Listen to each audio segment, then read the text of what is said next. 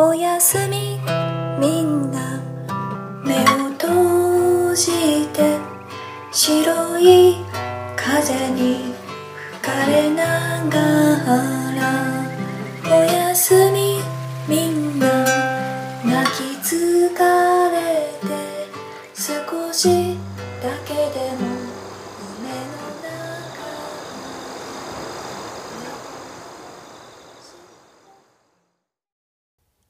寝床でお話を。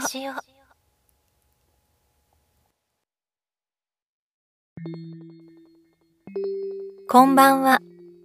月の寝床でお話をの時間になりました。語り手は俳優でナレーターの坂瀬川真代です。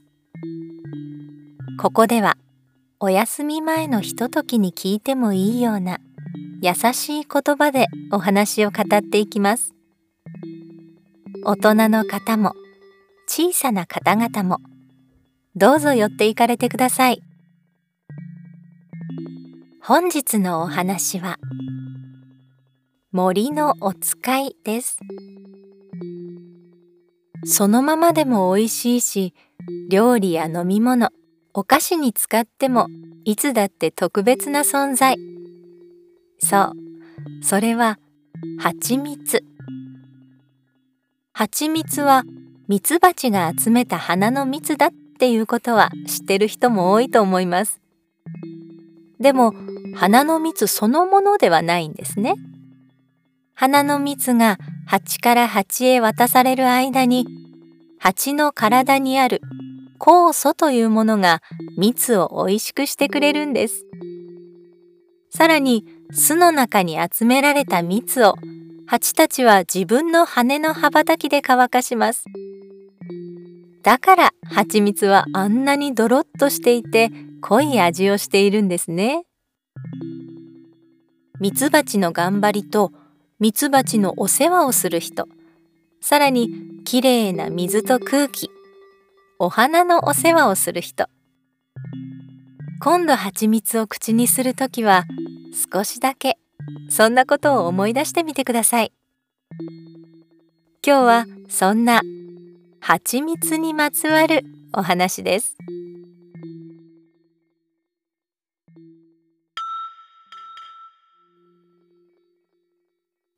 森のお使い。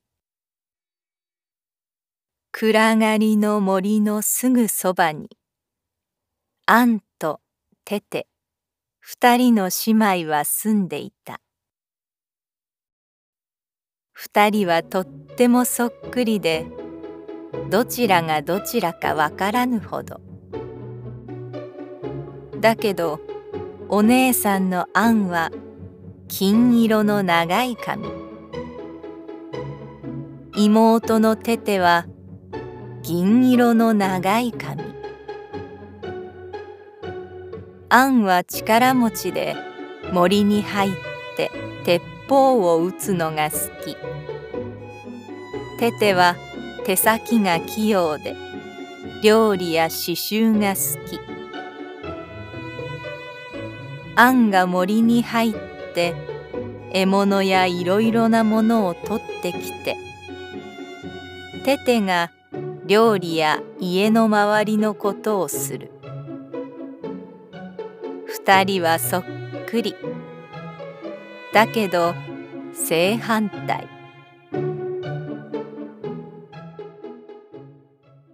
いつも朝寝坊のアンだけど今日は特別にベッドから起きてこない。おいアンそんなにずっと寝ていると腰が曲がってゾロゾロばあさんみたいになっちゃうぞ。そう言ってテテが布団を剥がすともう私ばあさんになっちゃったのかもしれない。体中が熱くて痛いの。赤い顔をしたアンが言った。アンは初めて病気になった。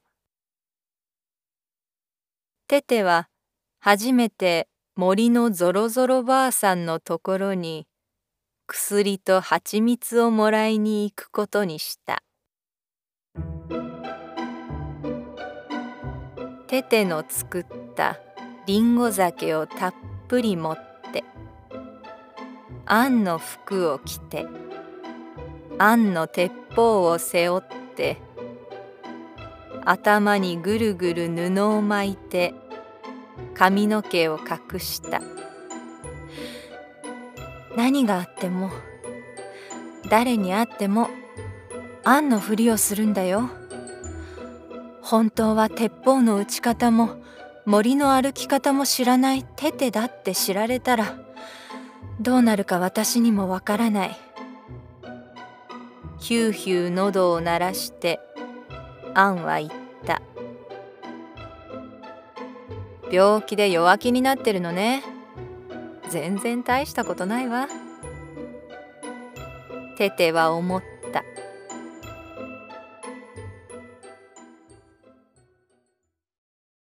テテはロバのどんどんに荷物を乗せて森に入った。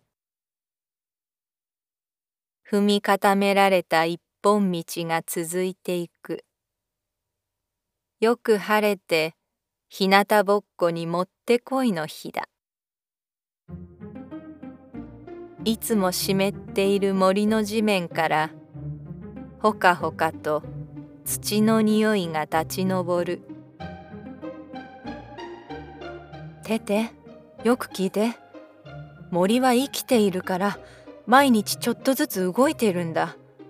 道をたどっていっても道がつながっているかはわからない。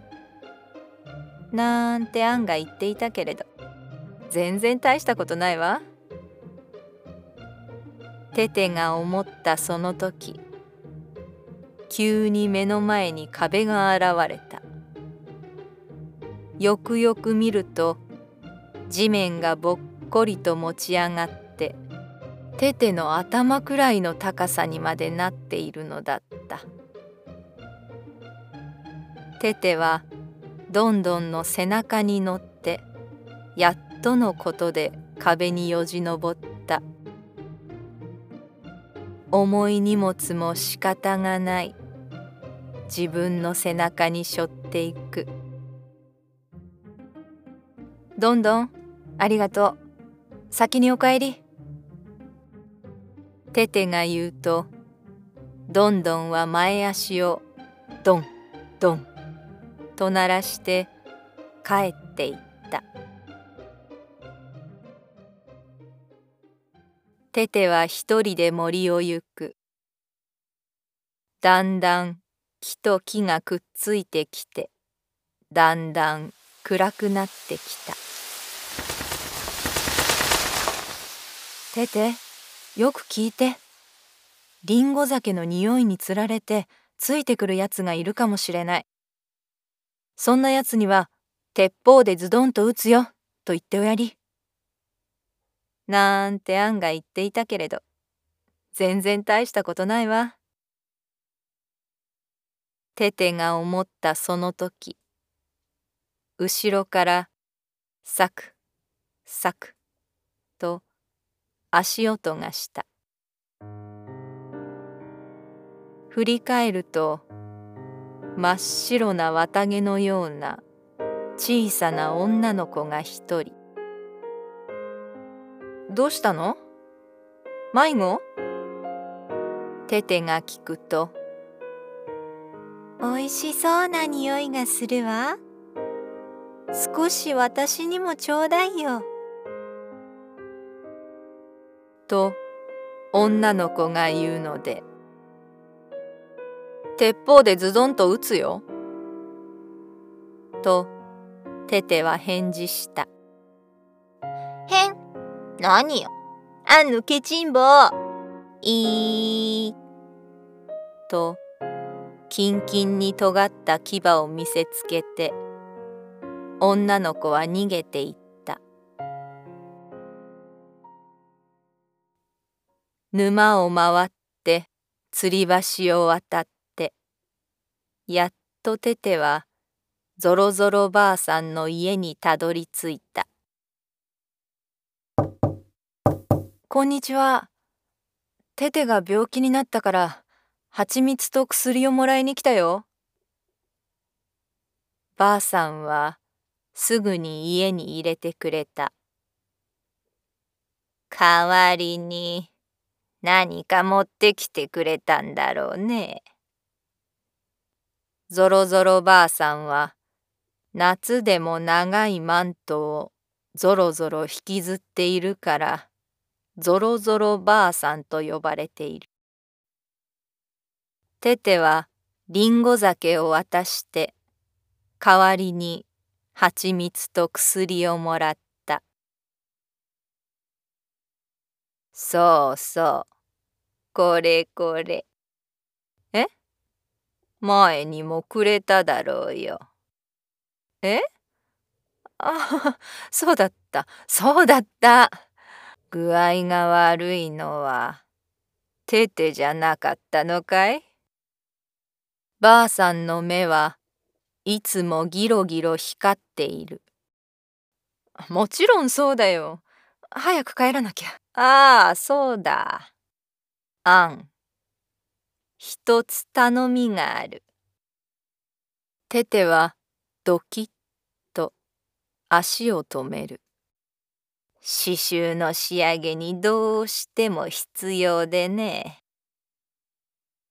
お前のきれいな金色の髪を少し分けてくれないか。ええー、もちろん。全然、全然大したことないわ。テテがぐるぐる巻きの布を取ると、きれいな銀色の髪がばさりと出てきた。ばあさんは目を丸くした後、腰が折れるくらい大笑いした。テテも一緒に大笑いした。かり暗くなった森の中を急いで帰る。ぽつりぽつりと光る白い花。ぞろぞろばあさんが植えた目印の花だ。吊り橋を渡って沼を回ってやっと地面が壁になったところまで来るとロバのどんどんが待っててくれた。テテを見て嬉しくて足をドンドンと鳴らした。どんどんはいつもあったかくていい匂いがする。真っ暗な夜に包まれたアンとテテ二人の家の明かり。帰ったら蜂蜜をたっぷり入れたケーキを焼こう。そう思うとテテのお腹がぐーっとなった。